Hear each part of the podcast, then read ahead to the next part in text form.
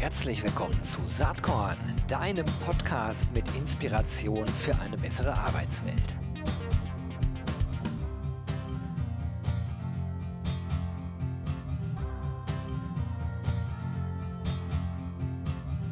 Hallo zusammen, schön, dass ihr bei Saatkorn wieder eingeschaltet habt. Ich bin Gero Hesse und heute geht es äh, um ein Thema, was wirklich ein Herzensanliegen ist. Es geht um den Launch einer neuen äh, HR-Initiative äh, unter dem Namen Love HR Hate Racism. Ja, damit ist eigentlich schon alles gesagt. Es geht also wirklich um eine klare Positionierung gegen äh, rechtes Gedankengut, gegen Rassismus, gegen Rechtspopulismus in der HR-Szene. Und ja, ich bin äh, angesprochen worden von dem Team hinter dieser Initiative, bestehend aus äh, Eva Stock, Jes Koch, ähm, Andi Shee, Ibrahim Nejad, Curly Fiedler und Yvonne Kalthöfer. Und äh, die haben gefragt, ob ich Lust hätte, mit Saatkorn sozusagen den Launch der Initiative zu begleiten. Ich muss nicht lange nachdenken, das mache ich sehr gern. Wer Saatkorn schon länger verfolgt, der weiß ja, dass ich mich bisher zumindest wenig äh, politisch äußere oder eigentlich fast gar nicht. Vielleicht muss man das mal ändern, vielleicht muss man auch mal klare Kante zeigen, was ich äh, in diesem Kontext sehr, sehr gern tue. Ja, ich hatte Gelegenheit, mit dem Gründungsteam zu sprechen und wir starten äh, mit Eva. Auf geht's. Eva, erstmal herzlich willkommen äh, hier beim Saatkorn-Podcast. Hallo, schön, dass ich da sein darf. Danke, Gero. Jo, du sag mal, wie ist die Idee zu Love HR Hate Racism eigentlich entstanden?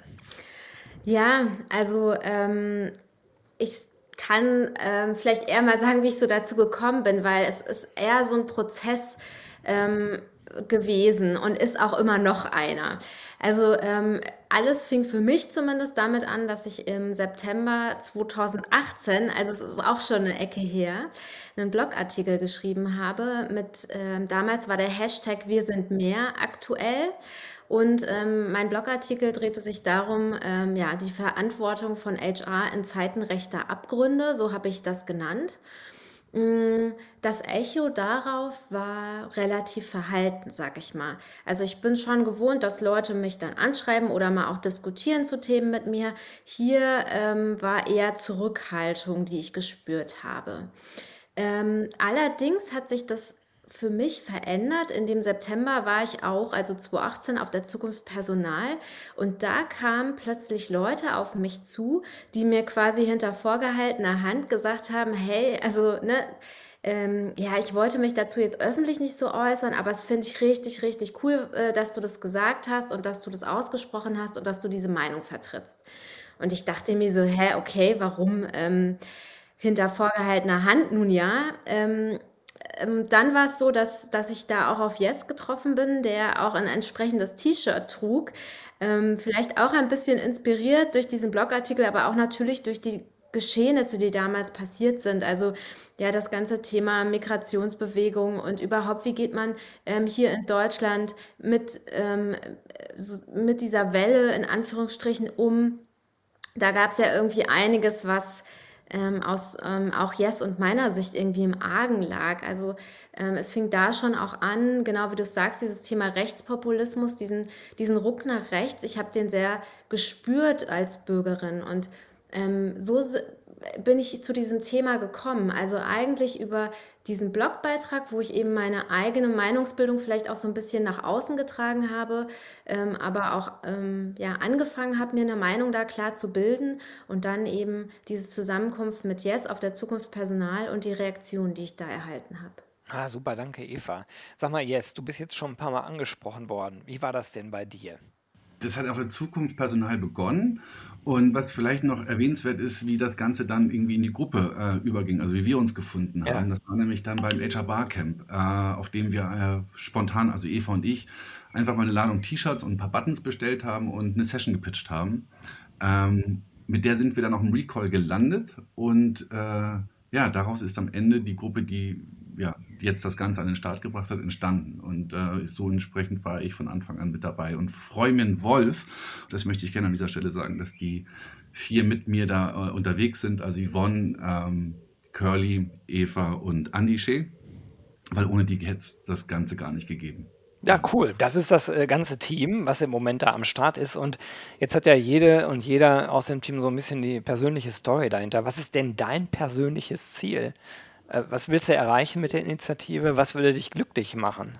Auch ich möchte drüber reden. Also ich, ähm, ich sage ja immer so, auch ich habe Rassismen verinnerlicht und ähm, ich bin Profiteur von Rassismus und äh, von direkten, aber vor allem strukturellem Rassismus.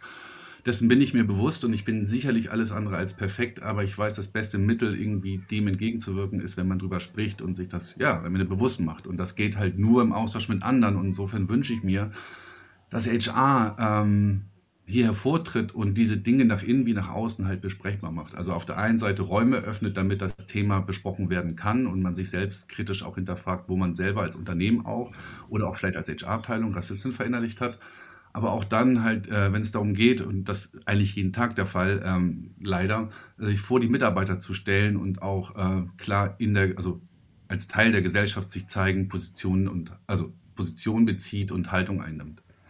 Das wünsche ich mir. Also, dass wir da einfach am Ende mehr drüber spre äh, sprechen und äh, klare Kante zeigen. Also ich glaube sozusagen diese, diese Awareness, von der du sprichst, das Bewusstsein, das ist ja sozusagen wirklich der erste Schritt, der absolut erforderlich ist, damit sich überhaupt was verändern kann, weil man sehr, sonst immer unconscious biased ist und vielleicht auch selber denkt, ja, ich bin doch kein Rassist, habe ich nichts mit zu tun. Ähm, mhm. diese Gedanken kenne ich ganz gut und dann stellt man auf einmal fest, dass man, äh, wenn man tiefer drüber nachdenkt, vielleicht doch eine ganze Menge damit zu tun hat, vielleicht sogar auch nur indirekt. Hast du denn schon ganz konkrete Situationen in deinem Arbeitsleben erlebt, wo du wo du tatsächlich dann gedacht hast, so jetzt reicht's, jetzt muss ich den Mund mal aufmachen? Mhm. Äh, Gott sei Dank lange nicht mehr. Ähm, das hat auch wahrscheinlich dann mit meiner Auslese meiner Arbeitgeber zu tun.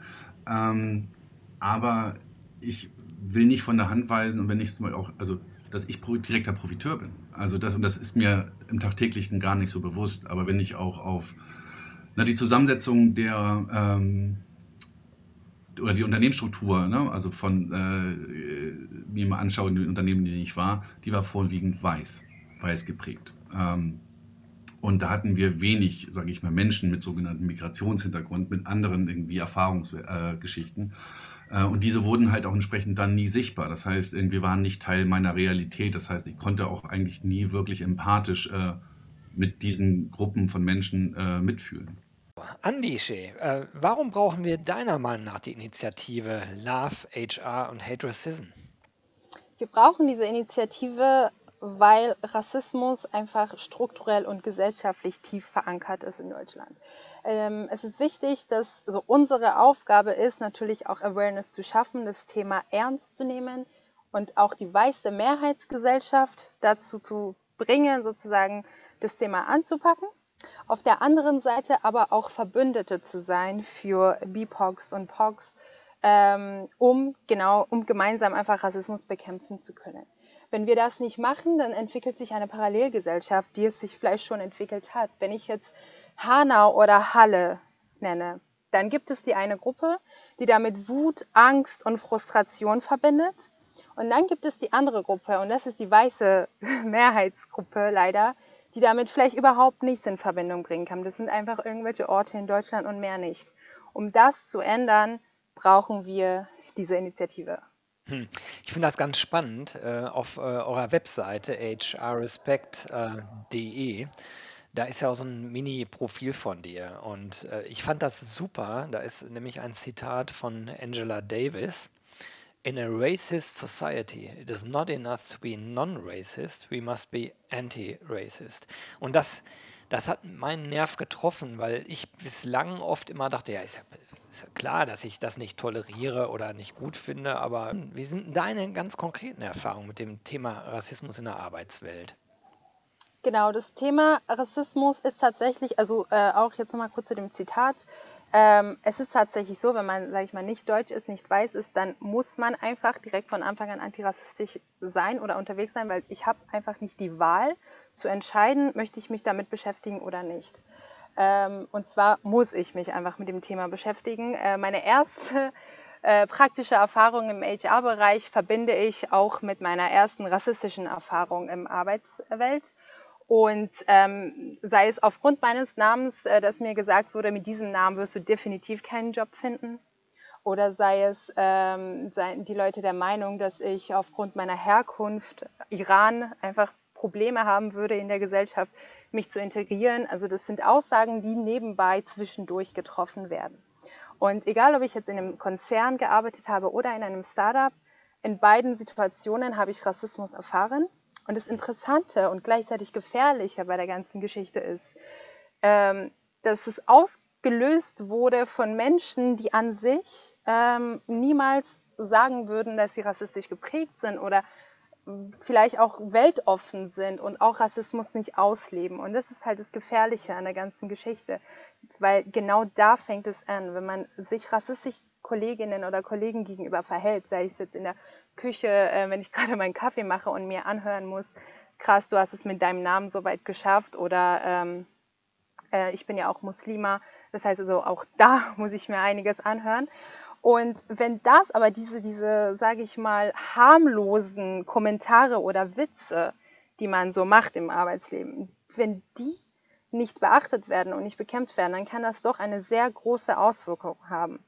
Ähm, denn ich, klar, es gibt halt nochmal zwei ähm, Unterschiede. Es gibt die, die Rassismus offen äh, leben, das erkennt man und die kann man dann auch vielleicht, ähm, ist der Arbeitgeber da ein bisschen mehr äh, proaktiver, das sozusagen zu bekämpfen, als jetzt radikales Beispiel, wenn jemand mit einem Adolf Hitler T-Shirt zur Arbeit kommt, dann würde die Person gleich zu HR geschickt werden. Jemand, der aber ständig halt ähm, die, die ähm, POC-KollegInnen äh, mit irgendwelchen Kommentaren, Witzen oder was auch immer konfrontiert, diese Person wird nicht zu HR geschickt.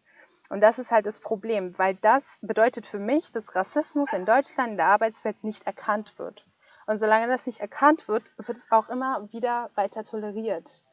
Und ähm, ich habe selber auch ähm, mir einmal den Mut gefasst, zu HR zu gehen. Ich dachte, ich bin ja selber HR und habe vielleicht eine bessere Verbindung zu der Head of HR. Also spreche ich mal mit ihr über die rassistischen Erfahrungen, die ich in den letzten Tagen und Wochen in dem Unternehmen, einer der Unternehmen, wie ich früher war, gemacht habe. Und die ähm, HR-Person hat klar und deutlich gemacht, ähm, ja, ich soll ja nicht übertreiben, und ähm, wenn ich anfange, diese Kommentare oder Bemerkungen, die ich tagtäglich höre, ernst zu nehmen, dann äh, habe ich mich selber sozusagen in die Opferrolle gepackt und dann bin ich auch selber schuld.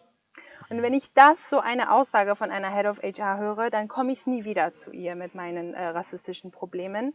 Und ähm, das ist, dann weiß ich auch als POC, dass ich die Unterstützung von meinem Arbeitgeber nicht bekommen werde, was das Thema angeht. Ich finde das sehr interessant, was du sagst, äh, weil für mich sind es eigentlich äh, drei Ebenen, ähm, die ich, die ich da rein interpretiere und vermute. Also bei den Leuten, die sich gewollt oder eben nicht gewollt so verhalten. Ich glaube, es gibt die, die Ebene der Menschen, die tatsächlich Rassisten sind, dazu auch stehen, äh, das offen zeigen. So, da müssen wir nicht weiter drüber reden. Ähm, die fallen auf, entsprechend kann man auch damit umgehen. Dann gibt es die, die vielleicht solche Sprüche machen und gar nicht äh, sozusagen äh, wirklich rassistisch, rassistische Intentionen haben, sondern die eher verunsichert sind, ähm, schon schwieriger, das aufzudecken. Und dann gibt es, glaube ich, viele, die so eine Art Blind Spot haben, also die, die wahrscheinlich vom Grunde ihres Herzens wirklich gar keine Rassisten sind, aber denen einfach die Awareness fehlt, ähm, sozusagen behutsam auf das Thema zu schauen und dann richtig damit umzugehen. Und ich kann mir vorstellen, dass die letzte Gruppe, dass das sehr viele Menschen sind. Also, und wenn die damit konfrontiert werden, dass, dass die dann erst merken, huch, äh, da, da gibt es rassistische Tendenzen, die ich überhaupt gar nicht intendiere. Ähm, wie siehst du das? Genau, das, äh, genau so ist es. Und es wäre sogar der Bestfall, wenn sie das sehen würden. Also ja. es ist tatsächlich so, dass sehr viele ähm, einfach vielleicht sich nie Gedanken über die Herkunft machen, ja, oder die Aussage bringen, ja, dass so für mich sind alle gleich. Das, das hört man ja auch öfters. Aber das bedeutet nicht, dass man vorurteilsfrei ähm, einfach unterwegs ist.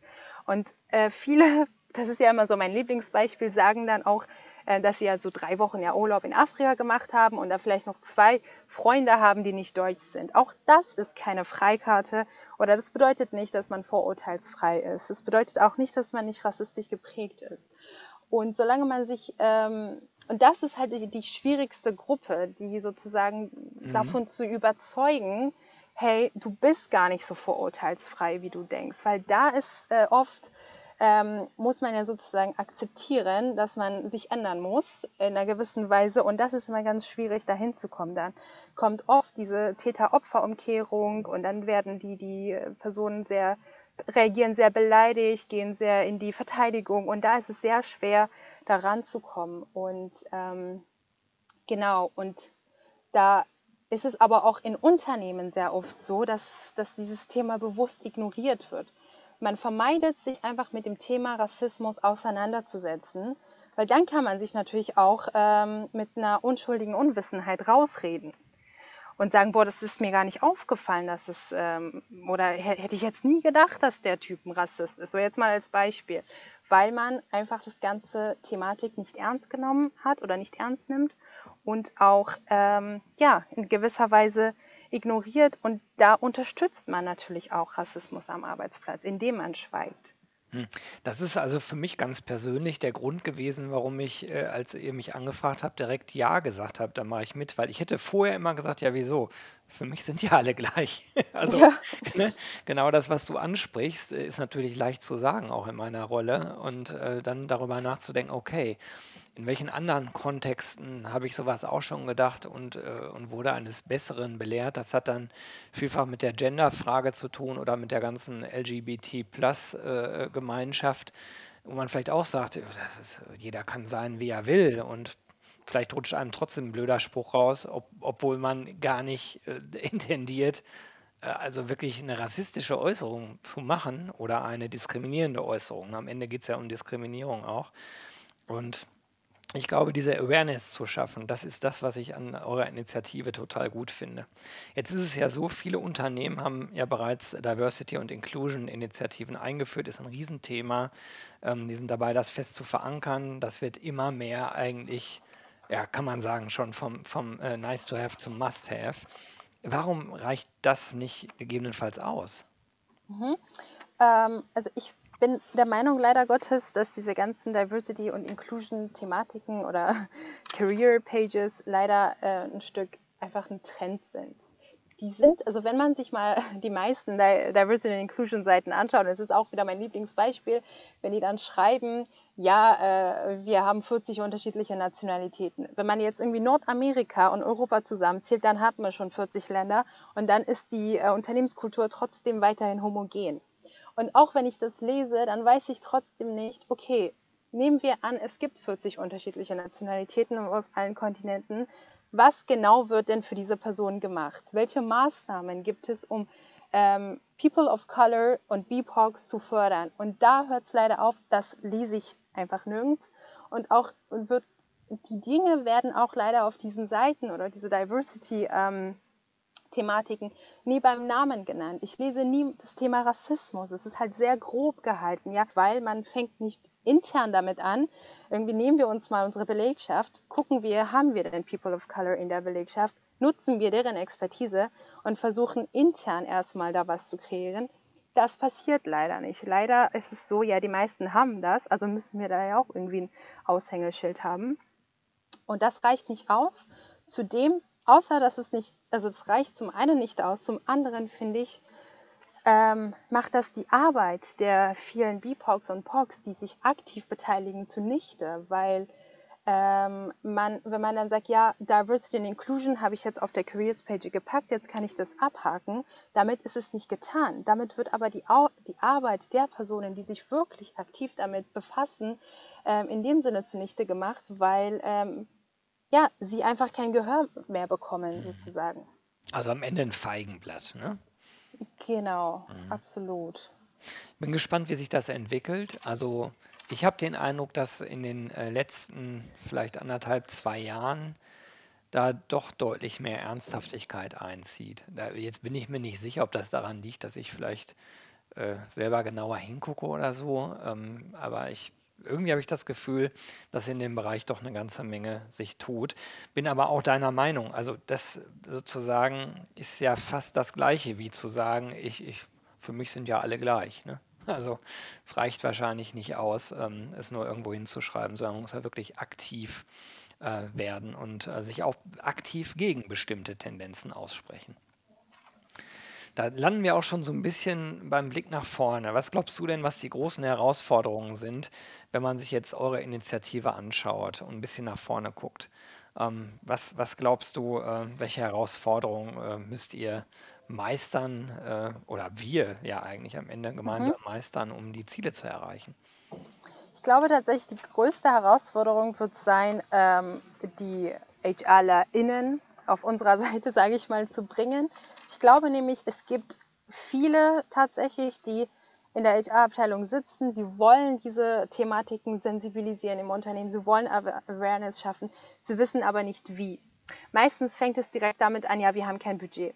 Und dann beschäftigen sie sich auch nicht damit. Und ich glaube, einer der Herausforderungen wird es sein, ähm, diese Personen davon zu überzeugen, hey, es geht nicht nur um Budget, sondern es gibt auch andere Wege. Du kannst als HRler in sozusagen das Thema bei dir im Unternehmen irgendwie fest verankern. Und zum anderen, das ist nochmal schwierig, schwierigere Aufgabe, ist nochmal das, was ich am Anfang gesagt habe, die Menschen, die sagen, nö, brauchen wir nicht, bei uns ist ja alles gut diese Personen auf unserer Seite zu holen. Die Head of HR, von der ich gesprochen habe, sie, ist, sie wird definitiv äh, der Meinung sein, ähm, das Thema ist überhaupt nicht relevant im Unternehmen, denn ihr, uns geht es ja gut da, wo wir sind, weil sie Rassismus nicht erkennt.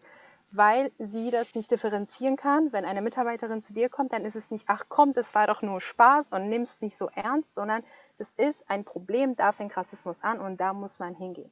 Yvonne, äh, was glaubst du, wo die Verantwortung von HR beim Thema Rassismus und Diskriminierung am Arbeitsplatz liegt?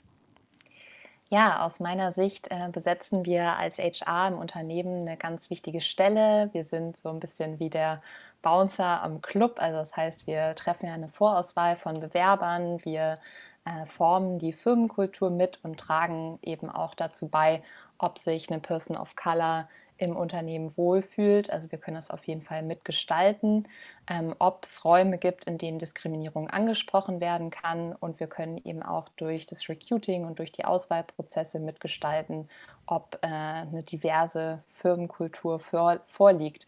Und ich glaube, das ist ganz wichtig, sich selbst dieser Rolle bewusst zu sein, vielleicht eben auch sich selbst zu reflektieren, eigene Rassismen vielleicht auch zu kennen und eben auch ja, bei der äh, bei den Bewerbungen eben darauf zu achten, dass man da auch neutral rangeht. Es gibt ja Studien, die zeigen, dass äh, Bewerbungen mit unterschiedlichen Namen, ob die deutsch sind oder ausländisch, ob vielleicht eine Person mit Kopftuch auf dem Foto ist, äh, seltener eingeladen werden, ähm, obwohl der Lebenslauf genau gleich ist. Und ich glaube, das ist ganz wichtig, sich selbst auch immer zu hinterfragen und die Prozesse dahinter zu hinterfragen.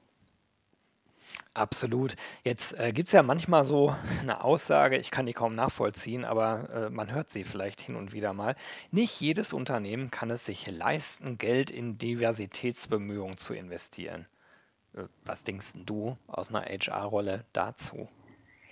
Ja, also ich sehe das ein bisschen anders. Ich glaube, das ist nicht nur eine Sache, dass das irgendwie Geld und Zeit und Aufwand kostet, sondern ich glaube, unabhängig von der gesellschaftlichen Aufgabe, die man da als Unternehmen hat, hat es eben auch andere Vorteile, ganz praktische Vorteile, wie Unternehmen eben auch besser werden durch mehr Diversität.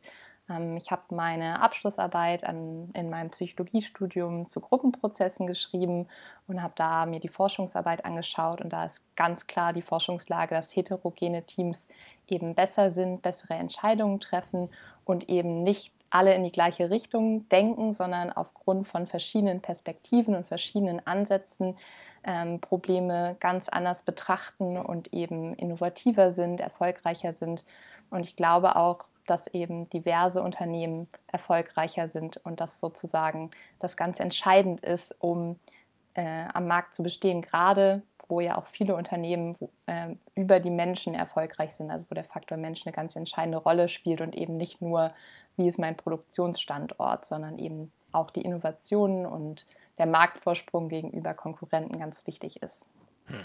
Also wirklich ein Plädoyer dafür, ähm, Diversität eigentlich als Wettbewerbsvorteil zu begreifen. Ne?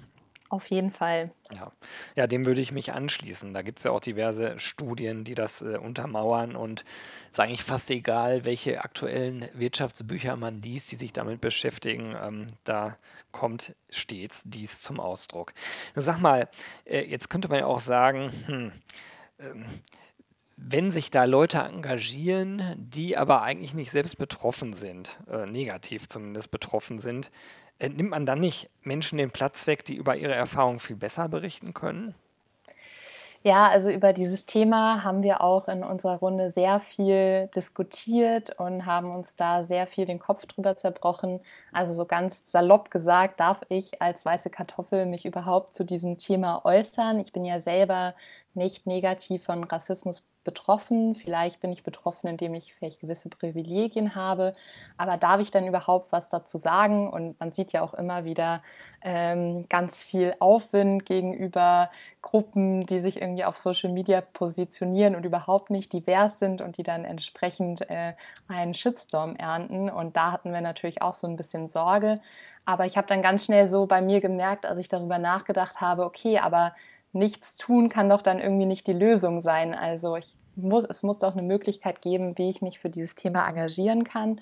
Und ich sehe mich da ganz klar als Ally. Also ich bin nicht selbst negativ davon betroffen, aber und ich kann nicht über meine eigene Rassismuserfahrung sprechen, aber ich kann eben einen Raum öffnen, ich kann mich selbst reflektieren, ich kann eigene Privilegien reflektieren und eben andere auch dazu ermutigen, das zu tun. Also ich glaube, es reicht nicht zu sagen, okay, ich bin kein Rassist, sondern man muss eben reflektieren, wo man vielleicht doch Rassismen verinnerlicht hat oder wo man vielleicht doch un unterbewusst vielleicht auch urteilt oder vielleicht auch in, eben ganz konkret in Personalauswahlprozessen vielleicht nicht fair ist. Ähm, und was mich da noch so ein bisschen bestärkt hat, es gab ja eine große Welle bezüglich dieser Talkshow, äh, die letzte Instanz. Und da habe ich einen ganz spannenden Kommentar gelesen von Viertes TV, das war der Michel Abdullahis. Und er hat eben auch ganz klar gesagt, okay, ich bin es irgendwie leid, als Betroffener immer darüber sprechen zu müssen und immer dafür eintreten zu müssen. Ich wünsche mir, dass eben auch Leute die vielleicht nicht neg selbst negativ betroffen sind, sich dafür einsetzen und ein dafür eintreten. Und ich glaube, wir müssen es alle tun. Ich glaube, wir können uns nicht zurücklehnen mit der Ausrede, ja, ich darf ja nichts dazu sagen, sondern man muss eben sich da ganz klar als Ally verstehen und sich einsetzen, um eben diese Räume zu öffnen. Absolut. Also das ist auch meine Meinung und deswegen auch gerne hier das Forum in diesem Podcast. Curly, wie sieht das bei dir aus? Was ist dein persönliches Ziel und warum engagierst du dich denn bei Love HR und Hate Racism?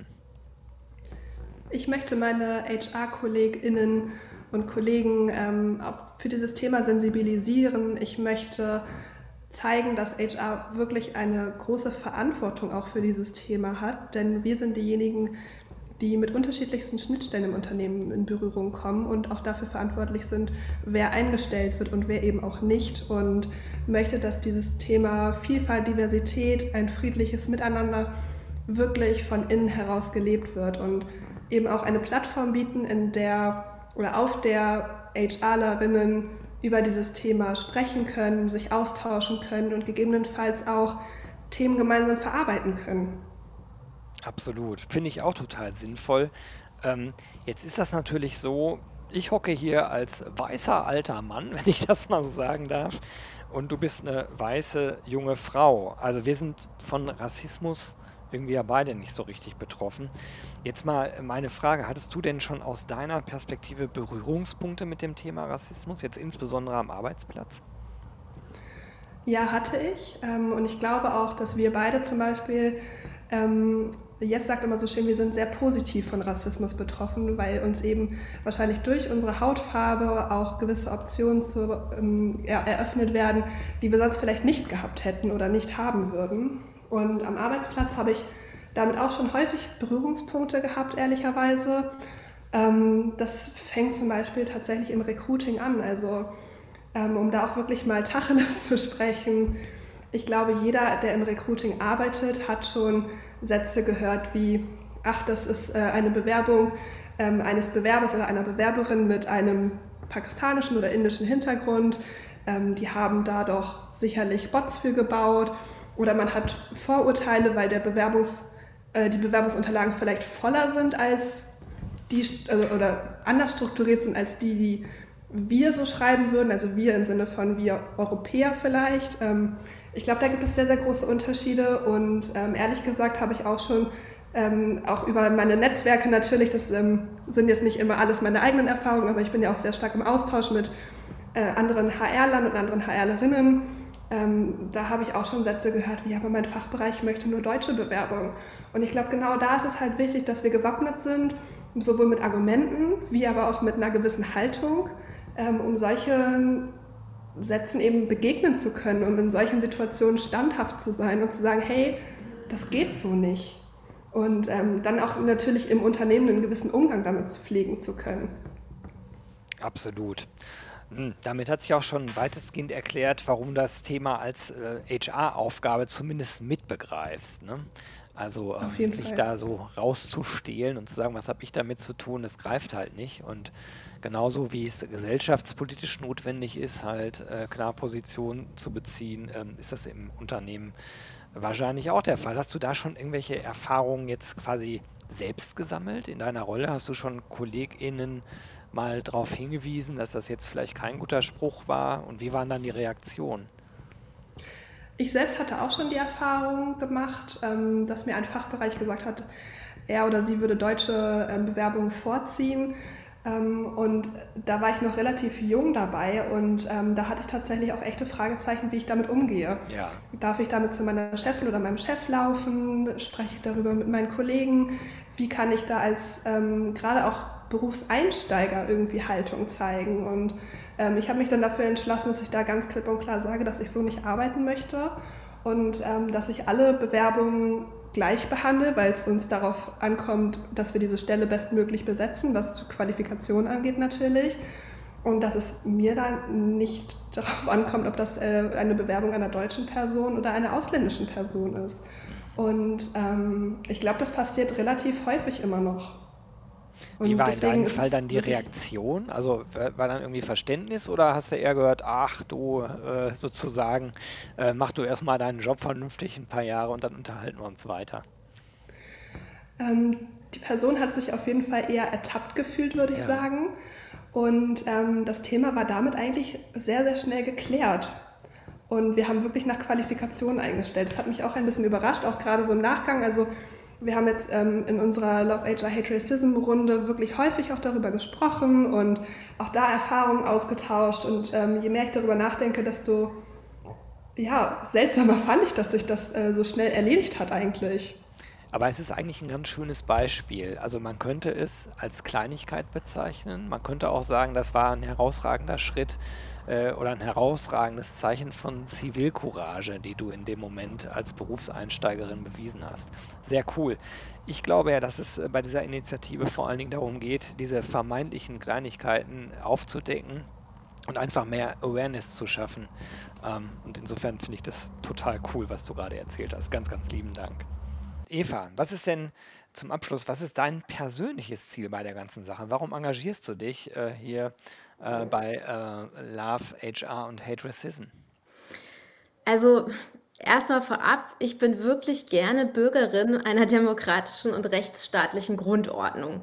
Und ähm, ehrlich gesagt tut es mir weh, wenn ich sehe, wo wir gerade in Deutschland stehen und ähm, ja, dass so eine Art dass Aufklärung tatsächlich und Ahndung von rassistischen Strukturen auch aktiv verhindert wird und das von obersten staatlichen Stellen. Also da stehe ich davor und verstehe nicht mehr, warum dieses Thema kleingeredet wird und wie, weshalb so getan wird, als wäre es einfach nicht existent.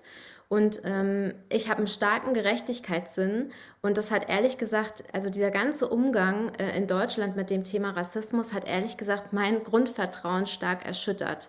Ich bin mir äh, meiner Privilegien sehr bewusst und ich habe in der HR-Szene als weiße Frau eine Stimme und ich werde auch gehört und werde eingeladen und ich sehe es vor allem als meine Bürgerpflicht ähm, und auch so aus meinem Berufsethos als HRlerin irgendwie unabdingbar, die Missstände aufzuzeigen. Ähm, und ja, ich bin auch gerne Sprachrohr für die von Rassismus Betroffenen, weil ich bin nicht von Rassismus betroffen. Ganz im Gegenteil, ich profitiere ja davon. Und sich damit auseinanderzusetzen, mit den eigenen Rassismen, aber auch wie man selbst eben ähm, davon profitieren kann, das ist natürlich auch eine Aufgabe und die ist auch für mich nach drei Jahren nicht abgeschlossen. Aber irgendwie ist die wichtigere Aufgabe in dem Ganzen für mich, ähm, ja, irgendwie hier ein Sprachrohr zu sein oder zumindest mich vor die von Rassismus betroffenen Menschen zu stellen und ähm, ja auch ihnen sozusagen zu helfen an den Stellen, wenn sie sagen, sie sind müde und sie haben keinen Bock mehr, das zum 500.000. Mal zu erklären. Das kann ich total nachvollziehen und verstehen. Und ähm, da möchte ich sozusagen äh, ja auch so ein Ally sein, also ein, eine Weggefährtin oder eben ja das Sprachrohr für die, die eben müde sind. Und ja, ich bewundere übrigens sehr Andi Schee für ihren Mut und ihren Willen, als von Rassismus Betroffene etwas zu ändern, da auch laut zu sein. Und ich finde, alleine so an ihrer Seite dafür kämpfen zu dürfen, ist für mich irgendwie schon ähm, ganz besonders und ich bin da sehr dankbar für. Und ähm, ja, ich hoffe, dass sozusagen ich an dieser Stelle auch andere Menschen noch unterstützen kann. Soweit also das Gründungsteam von Love HR Hate Racism. Ähm, eine unterstützenswerte Aktion. Ähm, geht bitte auf die Webseite hrrespect.de, die ich natürlich in den Show Notes auch verlinke. Werdet Teil dieser Bewegung, helft mit, dass wir äh, uns mehr bewusst sind äh, über vielleicht auch versteckten Rassismus, vielleicht auch in uns selbst und helft einfach damit, äh, unsere Arbeitswelt ein Stück besser zu machen. Ich würde mich freuen. Alles Gute und bis bald. Ciao.